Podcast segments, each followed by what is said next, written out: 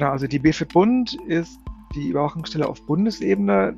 Es gibt ja in der EU zum Teil Länder, die sind föderal organisiert wie Deutschland und es gibt halt Länder, die sind das nicht.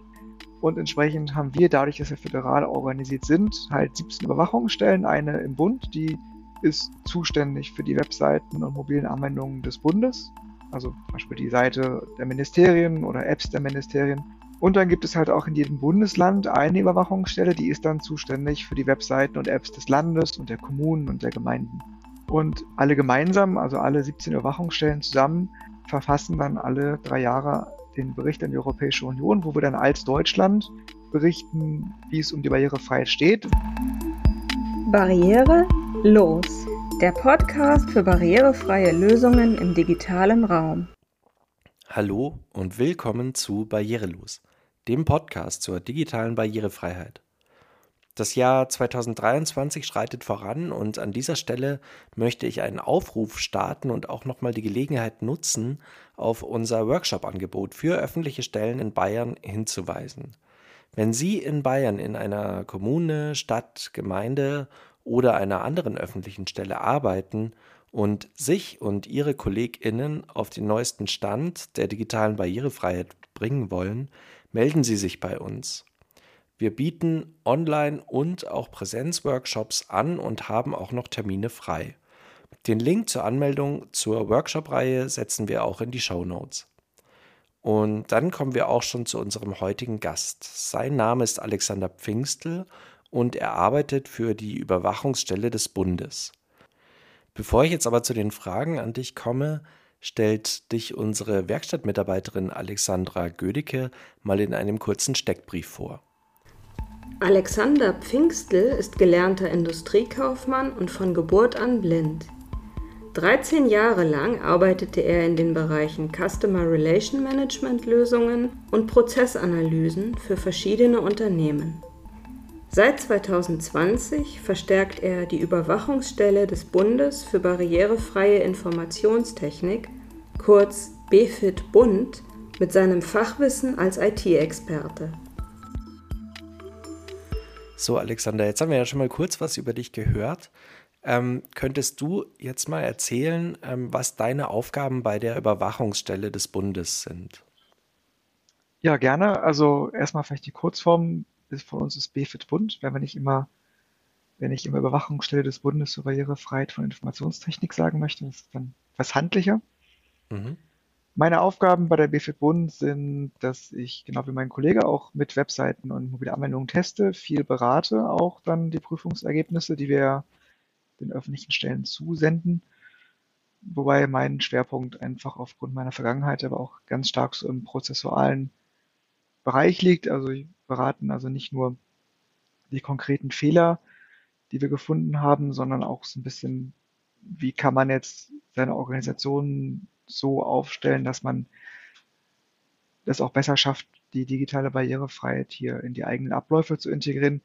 Denn das ultimative Ziel ist es ja irgendwann, dass das Thema eigentlich kein Extra-Thema mehr ist, sondern genauso mitläuft wie ganz andere selbstverständliche Themen ja auch. Und dafür muss es halt aber in die Prozesse in den jeweiligen Organisationen ja auch Einzug halten. Ähm, wie bist du überhaupt in dieses System der Überwachungsstelle gekommen? Also wir kommen nachher auch nochmal genauer drauf, was äh, der BFIT-Bund überhaupt ist. Ähm, aber erklär doch mal, wie der Kontakt zustande kam. Na, ich hatte vor drei Jahren irgendwann mal so ein bisschen Lust, was anderes zu machen und dachte mir so, ach naja, mal gucken, was es so gibt. Und habe dann äh, die Stellenanzeige gelesen für die Stelle hier tatsächlich und fand es interessant und habe mich dann ganz normal beworben und bin dann, oh, wie man sieht, dann genommen worden und bin dann seit Mai 2020, seitdem bin ich jetzt hier und äh, freue mich an den Aufgaben, die wir hier vor uns haben. Ja, dann fangen wir doch noch mal ganz von vorne an und zwar, was ist denn die Überwachungsstelle? Also was ist der BFIT Bund überhaupt? Genau, also die BFIT Bund ist die Überwachungsstelle auf Bundesebene. Letztendlich leitet sich ja alles ab von der EU-Richtlinie 2016 2102. Die beschreibt ja, dass jedes Mitgliedsland der Europäischen Union die Barrierefreiheit in seinem Land überwachen muss und auch an die EU berichten muss alle drei Jahre. Und es gibt ja in der EU zum Teil Länder, die sind föderal organisiert wie Deutschland und es gibt halt Länder, die sind das nicht. Und entsprechend haben wir, dadurch, dass wir föderal organisiert sind, halt 17 Überwachungsstellen. Eine im Bund, die ist zuständig für die Webseiten und mobilen Anwendungen des Bundes. Also zum Beispiel die Seite der Ministerien oder Apps der Ministerien. Und dann gibt es halt auch in jedem Bundesland eine Überwachungsstelle, die ist dann zuständig für die Webseiten und Apps des Landes und der Kommunen und der Gemeinden. Und so haben wir uns das dann halt aufgeteilt. Und alle gemeinsam, also alle 17 Überwachungsstellen zusammen, verfassen dann alle drei Jahre den Bericht an die Europäische Union, wo wir dann als Deutschland berichten, wie es um die Barrierefreiheit steht. Wichtig auch in dem Bericht ist dann, sprechen wir tatsächlich nur noch als Deutschland. Also es wird dann nicht differenziert zwischen irgendwelchen Bundesländern, sondern der Mitgliedsstaat Deutschland gibt halt dann seine Ergebnisse ab und ähm, äußert sich eben zu den Punkten auch dann teilweise in etwas längerer Textform. Wer das lesen möchte, kann das tun. Es gibt mittlerweile zwei Fassungen von dem ersten Bericht aus dem Jahr 2021. Einmal die ganz lange Fassung, die hat so 250 Seiten. Und es gibt seit ein paar Monaten eine Kurzfassung, die hat so um die 30 Seiten, glaube ich. Findet man beide auf unserer Webseite. Ähm, letztere Version, die kurze, haben wir tatsächlich auch für die Bürger geschrieben, ähm, weil wir doch gemerkt haben, dass der ursprüngliche Bericht halt nicht so einfach verständlich ist. Und wir natürlich wollen, dass jeder schon so ein bisschen eine Idee bekommt, was wir eigentlich tun und wie es in Deutschland halt so aussieht. Ja, die, ähm, den Link verlinken wir dann auf jeden Fall nochmal in den Show Notes zu der Sendung. Ähm, du hast ja gerade die Bundesländer noch angesprochen und dazu erklärt unsere Werkstattmitarbeiterin Alexandra Gödecke mal kurz, ähm, was die Überwachungsstelle in Bayern macht. Die Durchsetzungs- und Überwachungsstelle eines Bundeslandes kontrolliert die Barrierefreiheit von Webseiten und mobilen Anwendungen bei öffentlichen Stellen. In Bayern ist sie beim LDBV, dem Landesamt für Digitalisierung, Breitband und Vermessung, angesiedelt.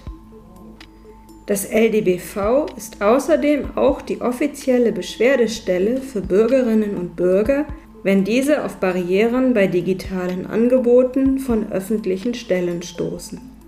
Rechtsgrundlage bei der Überwachung ist in Bayern die Bayerische Digitalverordnung.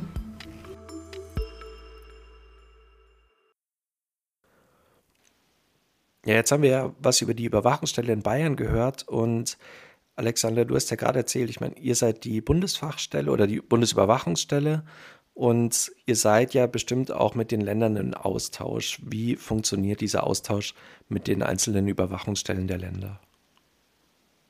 Genau, also es hat sich damals, als klar war, dass es ja in jedem Land eine, eine Überwachungsstelle geben wird, ähm, haben sich halt verschiedene Gremien gebildet, die diese Zusammenarbeit halt strukturieren, in richtige Bahnen bringen.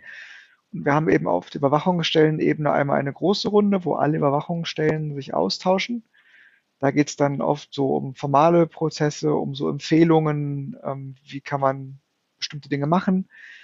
Das ist auch ganz wichtig. Wir sind ja kein Gremium, was irgendjemandem was vorschreibt, sondern wir empfehlen dann halt Dinge. Das heißt, wir empfehlen halt bestimmte Dinge auf eine Art zu tun oder auch nicht zu tun. Und dann gibt es halt neben dieser großen Runde, wo also dann diese Empfehlungen erarbeitet werden oder dann auch quasi beschlossen werden, gibt es dann auch so Untergruppen, die sich damit konkreten Dingen beschäftigen. Also es gibt halt eine Untergruppe, die sich mit technischen Fragestellungen beschäftigt. Wie kann man bestimmte Anforderungen prüfen, wo man auch selber Fragen stellen kann, ähm, wenn einem jetzt bei einer Prüfung etwas aufgefallen ist, ob das andere auch schon mal hatten und wenn ja, wie damit umgegangen wurde. Und so haben wir eigentlich jetzt über die drei Jahre, wo ich dabei bin, und fing, glaube ich, ein paar Monate vorher auch schon an, eine sehr, sehr gute Zusammenarbeit zwischen Bund und Ländern auf Augenhöhe etablieren können und tauschen uns hier wirklich sehr, sehr gut aus. Und wie ich gerade sagte, ist es ja auch total wichtig, weil wir alle zusammen ja alle drei Jahre diesen Bericht schreiben müssen. Und der besteht ja aus mehreren Teilen. Einmal diesen ganzen Zahlen, die kriegen wir von den Ländern einfach zugeliefert. Das ist relativ einfach. Aber es gibt ja auch in dem EU-Bericht ganz viele Textteile, wo also dann die Länder ähm, Textinput liefern müssen. Der muss natürlich dann abgestimmt werden zwischen Bund und Ländern, auch den Ministerien zum Teil. Und von daher ist da natürlich eine gute Zusammenarbeit einfach wirklich Gold wert, weil dadurch schaffen wir einfach diese, dieses große Werk alle drei Jahre zusammenzustellen, in einem für uns alle auch guten, vertretbaren Aufwand. Von daher bin ich sehr froh, dass wir dieses Netzwerk haben und hm, einfach auch, dass wir, dass wir diese Untergruppen haben, die sich mit diesen fachlichen Themen beschäftigen. Das ist wirklich total super, denn dann können eben Techniker sprechen, das können eher so die Verwaltungsleute miteinander sprechen. Wir haben auch eine Gruppe, die sich mit rechtlichen Fragen beschäftigt. Der hat zum Beispiel für den ersten Bericht so ein bisschen ausgearbeitet, wie muss denn der Bericht aufgebaut sein, wie, wie muss der aussehen. Und so kann man dann diese große Arbeit dann in ganz gute Portionen teilen und wirklich von guten, fachkundigen Länderkollegen dann auch ähm, ja, einfach mit, mit bearbeiten lassen, was total toll ist. Ja, sprechen wir doch mal über die Mitarbeitenden und über die Struktur der ähm, BFIT Bund. Ähm, wie, welche Mitarbeitenden habt ihr? Welche Mitglieder sind es so? Ich meine, du hast jetzt gerade schon mal ein bisschen was über die Zusammenarbeit mit den Bundesländern erzählt. Ähm, aber was mich vor allem auch interessieren würde, ähm, wie eng seid ihr dann auch in Kontakt zu ähm, ja, den Menschen, die dann wirklich auf Barrierefreiheit angewiesen sind? Ähm, du hast ja selber eine Beeinträchtigung, aber gibt es da dann noch mehr Menschen, die da aktiv mit eingebunden sind? Und erzähl doch mal ein bisschen was über die Struktur der Mitglieder. Also wir haben halt Mitarbeitende bei uns, die Beeinträchtigungen haben, äh, verschiedener Art. Ähm, bei den Prüfungen selbst beziehen wir keine Mitarbeit, äh, beziehen wir keine Menschen mit Beeinträchtigung ein. Ähm, wir haben aber unsere Prüfungsvorgehen so strukturiert, dass wir ähm, immer versuchen, uns halt in die verschiedenen Sichtweisen der verschiedenen Beeinträchtigungsgruppen hineinzuversetzen, um so halt möglichst gut ähm, diese ganzen möglichen Barrieren und auch deren Auswirkungen gut abschätzen zu können. Ähm, ich weiß, dass es Länder gibt, die beziehen Menschen mit Beeinträchtigungen mit ein. Ich glaube, Bayern ist äh, ein Land, was das tut. Das geht natürlich immer nur dann, wenn ich einen guten Pool von Menschen habe, die auch ein gewisses Training durchlaufen haben, um einfach auch Antworten zu geben, ähm, die sozusagen auch dann so qualifiziert sind, dass man sie in solchen Prüfungsergebnissen gut verwenden kann.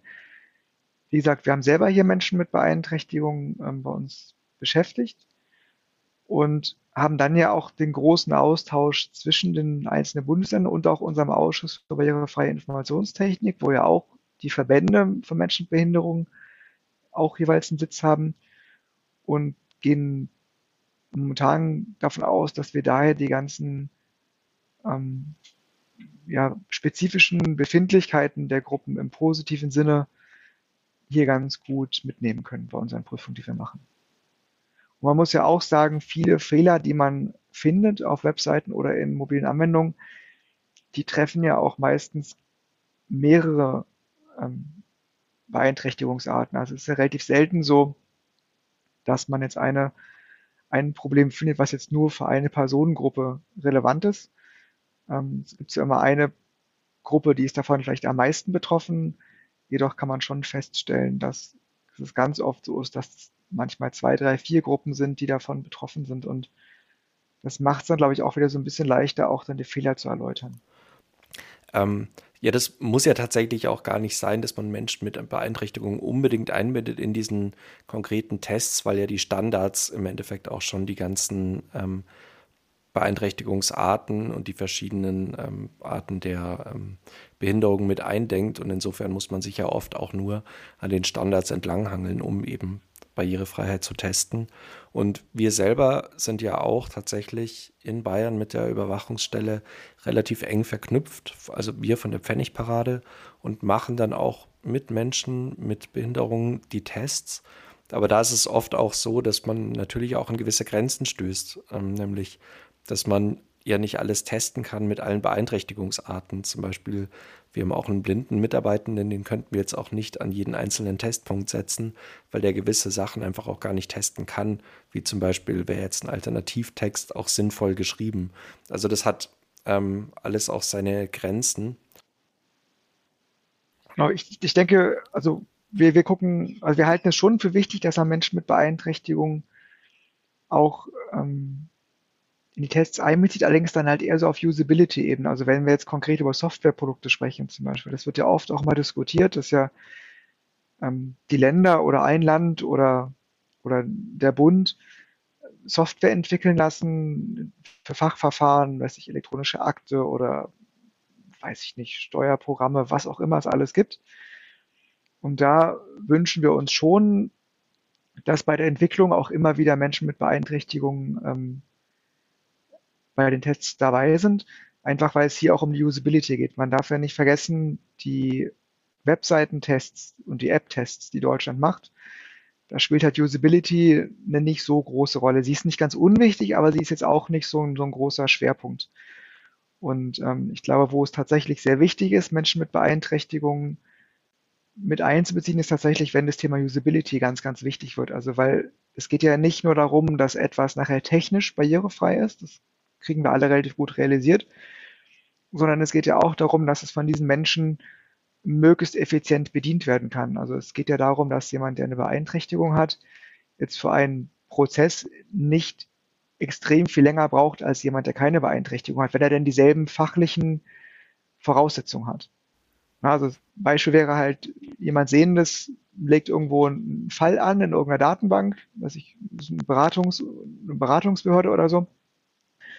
Und dann macht es halt ein Binder und der Blinde würde jetzt für dieselbe Aufgabe irgendwie zehn Minuten länger brauchen. Also der andere braucht halt nur fünf oder so. Dann würde man sagen, der Blinde braucht, braucht halt doppelt so lange, ist aber fachlich genauso qualifiziert, ist also eigentlich sehr ineffizient. Wenn er das jetzt jeden Tag irgendwie zehnmal machen muss, dann ist er alleine schon deswegen 50 Minuten, also knapp eine Stunde länger beschäftigt. Und da sagen wir dann schon, also wenn ihr so eine Software entwickelt, egal ob webbasiert oder desktop-basiert, dann ist es schon wichtig, Menschen mit Beeinträchtigungen ähm, mit in die Tests einzubeziehen, damit man auch sieht, wie arbeiten die eigentlich. Also wie arbeiten diese Menschen tatsächlich mit dem Computer oder mit dem Smartphone, was auch immer man dann nimmt für die Interaktion mit der jeweiligen, ähm, der jeweiligen Prozessabbildung, um hier sicherzustellen, dass man eben hier keine exorbitanten Benachteiligungen der Menschen mit Beeinträchtigungen produziert. Okay. Ähm, es gibt ja bei euch in der BFIT Bund auch verschiedene Arbeitsgruppen ähm, vom Ausschuss für barrierefreie Informationstechnik. Ähm, du hast es, glaube ich, vorhin schon mal kurz genannt, aber kannst du es nochmal ein bisschen aufschlüsseln, welche Arbeitsgruppen es gibt und was deren Ziele auch sind? Genau, also der Ausschuss für barrierefreie Informationstechnik, der steht ja im Paragraph 5 der BITV 2.0 und da sind erstmal Mitglied die Menschen, äh, die, genau, die Menschen, Quatsch, da sind Mitglied Vertreter von den Behindertenverbänden. Dann sind dort Mitglied Vertreter der Länder, öffentliche Stellen des Bundes und Wissenschaft, Forschung und die Privatwirtschaft. Und das ist ein Gremium, das ist momentan so knapp 40 Leute groß. Und dieses Gremium hat Arbeitsgruppen ins Leben gerufen, um halt eben effektiv an bestimmten Themen arbeiten zu können. Momentan haben wir eine Arbeitsgruppe, die heißt AG Software. Die hat schon eine Publikation rausgebracht, die sich mit dem Thema beschäftigt. Wie kann ich das Thema Barrierefreiheit ganz gut in meinen Entwicklungsprozess ähm, verankern? Die zweite momentan sehr bekannte oder auch ähm, beworbene Publikation ist, wie kann ich quasi Bedienelemente barrierefrei gestalten? Das ist so ein Nachschlagewerk. Da ist halt für jedes Bedienelement aufgeschlüsselt, ähm, was das halt können muss, um bei technisch gesehen barrierefrei zu sein. Dann haben wir eine Arbeitsgruppe, die sich mit mobilen Anwendungen beschäftigt. Die hat auch eine Publikation geschrieben, wo halt immer so ein bisschen grundlegend erklärt wird, was sind Screenreader auf mobilen Endgeräten, also VoiceOver und Talkback, welche Arten von Apps gibt es, ähm, was kann das für Barrierefreiheit bedeuten und wie kann man generell auch an das Thema Barrierefreiheit rangehen mit sehr vielen Links auch zu Developer Guidelines der Hersteller. Dann haben wir eine Arbeitsgruppe, die sich mit dem Thema deutsche Gebärdensprache beschäftigt. Die hat gerade eine Publikation in der Mache. Da wird es darum gehen, wie man Gebärdensprachvideos produzieren, querstrich ausschreiben kann. Also was muss ich beachten, wenn ich ein Gebärdensprachvideo brauche? Worauf sollte ich eben bei der Ausschreibung achten, damit ich hinterher auch ein qualitativ gutes Video erhalte. Dann gibt es eine Arbeitsgruppe zum Thema Online-Zugangsgesetz. Das ist ja das Gesetz in Deutschland, was beschreibt, ähm, dass ja die ganzen Verwaltungsdienstleistungen digitalisiert werden müssen und ja eigentlich auch schon mussten. Die Gruppe ist halt dabei, sich so zu vernetzen mit den einzelnen Akteuren, sei es nun IT-Dienstleistern oder auch öffentlichen Stellen, die so eine Leistung umsetzen um so ein bisschen zu schauen, woran liegt es denn, dass es vielleicht manchmal nicht so gut läuft, was kann besser werden, wie können wir als Ausschuss auch helfen durch Informationen, die wir bereitstellen können. Also von der Gruppe sieht man nach außen hin nicht so viel, die ist aber auch sehr aktiv und ja, hatte auch ganz gut schon was gemacht. Und dann gibt es noch zwei Gruppen. Die eine Gruppe, die nennt sich ähm, bei uns Barrierefreiheit an Hochschulen. Die beschäftigt sich sich mit der technischen Barrierefreiheit an Hochschulen, nicht mit der Lehre, weil die Lehre ist ja Länderaufgabe, da können wir als Bundesausschuss ja nichts dran machen. Aber wir gucken halt, ähm, welche Lernplattformen zum Beispiel gibt es. Da gibt es auch eine Publikation zu. Ähm, und da wurden halt Barrierefreiheitskontakte gesammelt von verschiedenen Anbietern, also von Moodle, StudIP und Ilias. Ähm, dann hat die Gruppe auch noch eine Publikation geschrieben, die ist auch sehr bekannt zum Thema, wie kann ich eben barrierefreie Dokumente in Lernkontexten erstellen, wobei sich davon ja ganz, ganz viel auch in den normalen Alltag jedes einzelne von uns übertragen lässt. Und gerade auch die letzte Publikation ist auch gerade im Überarbeitungsstand. Da hoffen wir, dass wir da Ende des Jahres noch eine neuere Version wieder freigeben können, die dann auch noch ein paar weitere Informationen zu Formaten enthält, die jetzt aktuell noch nicht verfügbar sind. Das waren so die aktuellen Arbeitsgruppen. Es gibt noch ein paar, die sind vielleicht in Planung. Ach nein, es gibt noch die AG höchstmögliches Maß, habe ich noch vergessen. Ja, das war die zweite. Es gibt ja in einigen BitV der Länder und in der BitV des Bundes gibt es ja den, den Anspruch, dass ja bestimmte Angebote eines Webauftrittes ja nach dem höchstmöglichen Maß der Barrierefreiheit gestaltet werden sollen. Und diese Gruppe versucht zu definieren, was kann denn das höchstmögliche Maß sein. Das muss ja irgendwas sein, was über, was über die normale EN 301549 hinausgeht. Und da arbeitet die Gruppe daran, das ist relativ komplex, ähm, weil natürlich das Thema ist, was nicht einfach ist, was ja auch generell nicht definiert ist. Da gibt es noch kein Datum, wann man da was wird lesen können. Es gibt allerdings zwei Ansätze, die wir jetzt formuliert haben, wie wir uns dem Thema nähern oder anfangen wollen, es zu beschreiben. Die sind in der Abstimmung und da hoffen wir, dass sich die Gruppe dieses Jahr nochmal trifft, um gerade noch den zweiten Text ähm, sich mal anzuschauen. Und dann kann es da hoffentlich auch im nächsten Jahr einen ersten Textaufschlag zu geben. Das wird sicherlich aber etwas sein, was dann noch lange nicht abschließend betrachtet wird. Denn wie gesagt, das höchstmögliche Maß ist also ein sehr mit Absicht undefinierter juristischer Begriff. Da kann man also eine Menge zu sagen und wir sind da gespannt, was ist.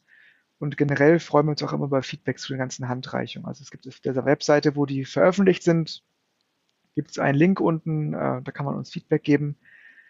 Wir bauen uns auch nochmal um, dass es ein bisschen prominenter wird und dann kann man uns gerne auch zu einzelnen Publikationen Feedback geben, was wir dann gerne auch mit aufnehmen und schauen, ob wir das in zukünftigen Versionen berücksichtigen können.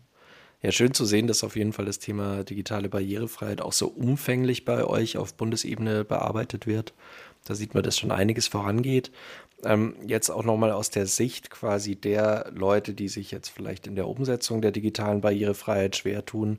Und da kommen wir eigentlich dann auch schon zu diesen Handreichungen, ähm, die eben aus den Arbeitsgruppen entwickelt werden. Ähm, was sind denn genau diese Handreichungen und welche gibt es denn da auch schon?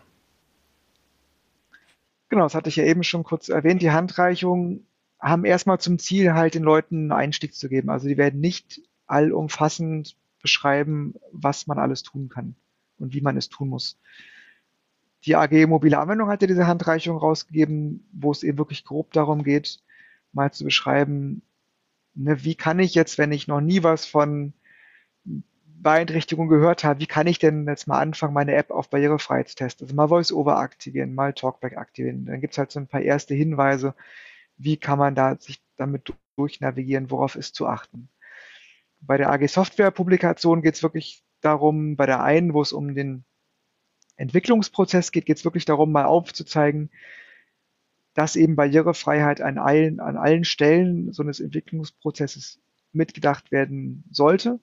Also angefangen von der Anforderungsanalyse, dann über die Vergabe, die Umsetzung und auch die Tests und die Abnahme. Und da wird halt beschrieben, wie man das in seine Organisation reintragen kann. Ein bisschen aus der Reihe fällt dann sicherlich dieses Nachschlagewerk zu den barrierefreien User Interface Elementen. Das ist wirklich gedacht für Entwickler, als Nachschlageplattform, um, wenn ich jetzt ein bestimmtes Element auf meiner Oberfläche bauen möchte, halt zu überprüfen, ist denn dieses Element tatsächlich barrierefrei. Da steht zum Beispiel bei Checkboxen drin, wie die sich bedienen lassen müssen, wie groß die sein muss, welche Kontrastverhältnisse verschiedene, verschiedene Teile dieses Controls haben müssen. Das ist sehr, sehr detailliert beschrieben, sodass Entwickler idealerweise ihr, ihre Control Library, ihr Control Set einmal testen können mit diesem Nachschlagewerk und gucken können, erfüllen wir das denn alles? Und wenn dem dann so ist, dann ist man sicherlich barrierefreiheitstechnisch schon mal auf einem ganz guten Weg. Und dann gibt es halt noch die Publikation zu den barrierefreien Dokumenten im Lernkontext. Auch hier ist es so, dass wir jetzt nicht ähm, uns bemüht haben, alles, was es schon gibt, nochmal zu schreiben. Wir versuchen auch hier für die, für die verschiedensten Formate wie Word, Excel, mehr Excel kommt erst in der neuen Version, aber Word, PowerPoint, PDF, PDF-Formulare, ähm, halt Hinweise zu geben, wie man diese Dokumente so gestalten kann und sollte, damit sie möglichst gut barrierefrei sind. Wie gesagt, Excel kommt noch, das ist dann ein Goodie für die nächste Version, die wir in Planung haben. Und auch hier gibt es dann immer sehr, sehr umfangreiche Linksammlungen zu schon vorhandenen Checklisten oder Artikeln, die wir im Laufe der ganzen Textrecherche gefunden haben, die wir als sehr, sehr gut erachten.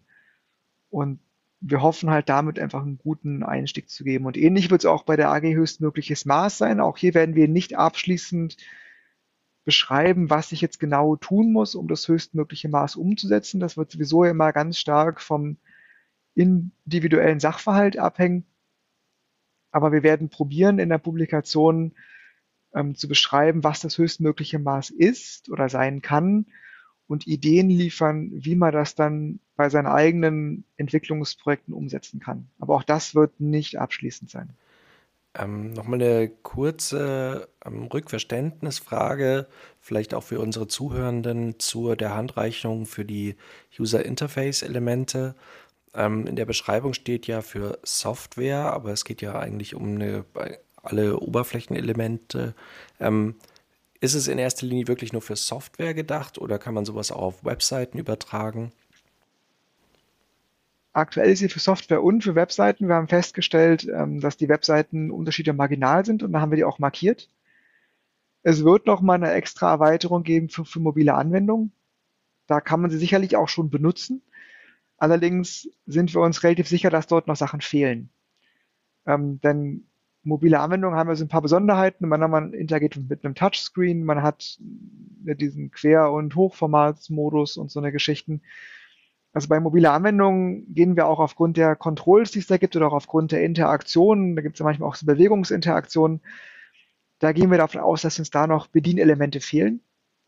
Aber man kann natürlich die Elemente, die jetzt schon da sind, die ja für Software und Webseiten definiert sind, die kann man natürlich auch gegentesten für mobile Anwendungen. Denn natürlich wird so eine Checkbox auf dem äh, Smartphone oder auf dem Tablet die gleichen Kontrastanforderungen haben. Na, man muss dann mit den Größen vielleicht ein bisschen gucken und auch der Bedienung muss man halt gucken. Aber auch auf dem Smartphone, auf dem Tablet gibt es ja Tastaturbedienungen. Ja, das darf man ja nicht vergessen. Es gibt ja auch Menschen, die bedienen ihr Tablet oder Smartphone mit Tastatur oder mit einem Schalter. Das heißt, auch hier gelten sicherlich sehr, sehr viele Anforderungen, die wir auch für die jetzige Variante schon aufgeschrieben haben. Es kann halt nur sein, dass es eben Abweichungen gibt und es wird mit Sicherheit sein, dass es eben noch nicht vollständig ist. Aber man kann das schon nutzen. Und auch hier ist noch eine englische Version in Vorbereitung, ähm, noch ohne Datum. Also wir haben schon die Übersetzung des Textes, wir müssen es halt noch entsprechend in das richtige Format einstellen. Aber auch diese, diese Publikation wird es aufgrund der Tatsache, dass viele Entwickler ja auch aus dem englischsprachigen Raum kommen, wird es dann auch in englischer Sprache geben. Okay. Ähm, wenn ich jetzt als, also unsere Zuhörenden kommen dann häufig doch aus öffentlichen Stellen oder aus den Stellen, die eben jetzt, jetzt schon verpflichtet sind, digitale Barrierefreiheit umzusetzen oder eben auch zukünftig mit dem Barrierefreiheitsstärkungsgesetz ähm, verpflichtet sein werden. Ähm, spiegeln denn diese Handreichungen, also wenn ich sowas benutze wie die Handreichung für die User Interface Elemente, auch die gesetzlichen Anforderungen in Deutschland wieder? Also wenn ich quasi diese Punkte umgesetzt habe, könnte ich dann ein barrierefreies Produkt schaffen?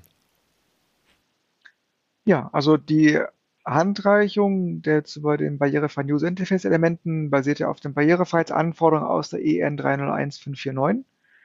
Und die wiederum ist ja die europäische Barrierefreiheitsnorm, wenn man so möchte, auf der Basis wir ja auch Webseiten und mobile Anwendungen prüfen. Das heißt, wenn man das macht, dann ist es, genügt man dieser Norm. Gleiches gilt ja auch für die Dokumente in Lernkontexten. Es gibt ja in dieser EN gibt es ja einen Abschnitt 10, dort sind ja die Nicht-Web-Dokumente beschrieben. Da steht dann sowas drin, wie so ein Text sollte Überschriften haben und jetzt auch wieder Kontrastvorschriften und Schriftgrößen oder Vergrößerungsmöglichkeiten. Ähm, Tabellen, also Tabellenkennzeichnung oder wie, wie Tabellen aufgebaut sein müssen, dass man halt die Beziehungen zwischen Spalten und Zeilen gut herstellen kann. Das steht, steht natürlich so explizit nicht in einer Norm drin, dazu muss, muss man sich dann damit auskennen. Aber generell beschreibt diese Norm halt für die einzelnen Elemente schon, was man tun muss, um das umzusetzen. Und die Publikationen, die wir verfasst haben, sollen ja genau das tun. Sie sollen ja den Nutzenden Hinweise geben, wie diese Norm umzusetzen ist. Von daher, wenn man die Publikation nimmt und sich daran versucht, ähm, dann wird man sich auf jeden Fall auch an die europäische Norm halten, die dafür zugrunde liegt. Okay. Dann sind wir eigentlich auch fast schon am Ende. Zum Abschluss habe ich noch eine Frage, was ihr so in Zukunft auch geplant habt. Also was so der nächste Output sein wird. Du hast schon ein paar Sachen erwähnt, aber womit kann man konkret rechnen? Also Handreichungen sind ja geplant, aber vielleicht auch irgendwelche Veranstaltungen, an denen man teilnehmen kann. Vielleicht kannst du uns da mal ein paar Sachen nennen. Genau, also Handreichungen sind geplant, die hatte ich schon erwähnt. Manche werden aktualisiert. Es gibt halt eben dann die neue, der AG höchstmögliches Maß. Wir planen noch eine Veranstaltung dieses Jahr zum Thema Overlay-Tools. Das ist ja auch ein Thema, was in aller Munde ist. Da haben wir uns auch als Überwachungsstellen schon mal zu geäußert, wie wir das Thema sehen und wie wir es ähm, betrachten. Die Veranstaltung wird von unserem Ausschuss ähm, geplant und organisiert, einfach um hier eine möglichst große Abdeckung an verschiedenen Interessenvertretern auch zu haben um dieses Thema nochmal zu beleuchten, darzustellen, wie es mit dem Thema momentan aussieht. Generell, wenn man da informiert bleiben möchte, was wir tun, was wir in Planung haben, wir bieten zwei Newsletter an, einen zum Thema genau der Veranstaltung. Das sind momentan in der Regel Online-Veranstaltungen, die wir über Microsoft Teams durchführen. Also auch eine möglichst barrierefreie äh, Meeting-Plattform. Wir zeichnen die auch immer alle auf. Die gibt es dann hinterher mit Untertiteln auch zum Ansehen darüber kann man sich informieren lassen und es gibt einen zweiten Newsletter, der beschäftigt sich mit Informationen zu digitaler Barrierefreiheit. Dort wird man dann informiert, wenn es bei uns neue oder aktualisierte Publikationen gibt oder wenn sich auf Basis der EN-Norm irgendetwas tut oder andere Barrierefreiheitsvorschriften. Dann bekommt man darüber eine Information. Also für, alle Menschen, die sich dafür interessieren, den kann ich dann auf jeden Fall die beiden Newsletter ans Herz legen und die könnt ihr auch in den Shownotes ja nochmal verlinken. Genau, ich wollte es gerade sagen. Ja gut, Alexander, dann bedanke ich mich für deine Teilnahme an der Folge und ähm, ja, wünsche dir auf jeden Fall bei deiner Arbeit und bei eurer Arbeit in den Arbeitsgruppen ähm, ja alles Gute und ja, wir freuen uns äh, auf jeden Fall dann von euch auf dem aktuellen Stand gehalten zu werden. Super. Das war's dann auch wieder mit dieser Folge von Barrierelos dem Podcast zur digitalen Barrierefreiheit. Zum Abschluss möchte ich noch auf unsere Accessibility Days hinweisen, die wir in diesem Jahr noch einmal online und offline haben werden. Die Accessibility Days sind dazu gedacht, über die Grundlagen der digitalen Barrierefreiheit zu informieren und vor allem aber auch ihnen die Möglichkeit zu bieten, mit den Leuten in Kontakt zu kommen, die wirklich auf digitale Barrierefreiheit angewiesen sind. Der erste der beiden Accessibility Days findet online am 10. Oktober statt. Und für den zweiten Accessibility Day brechen wir ein bisschen aus dem üblichen Konzept aus und haben uns was ganz Besonderes einfallen lassen. Am 4. Dezember veranstalten wir zusammen mit der Bayerischen Architektenkammer der Caritas Augsburg und eben uns, der Stiftung Pfennigparade, einen gemeinsamen Accessibility Day, um die Arbeit der Beratungsstelle, zu denen wir alle drei gehören, mit den drei Themenschwerpunkten bauliche Barrierefreiheit, digitale Barrierefreiheit sowie leichte Sprache und unterstützte Kommunikation vorzustellen. Außerdem konnten wir das Deutsche Museum gewinnen, die darüber berichten, wie sie Barrierefreiheit in einer größeren Struktur und in einem größeren Projekt umfassend mitdenken. Kommen Sie auch so auf unsere Webseite und melden Sie sich für den 4. Dezember an. Den Link setzen wir in die Show Notes.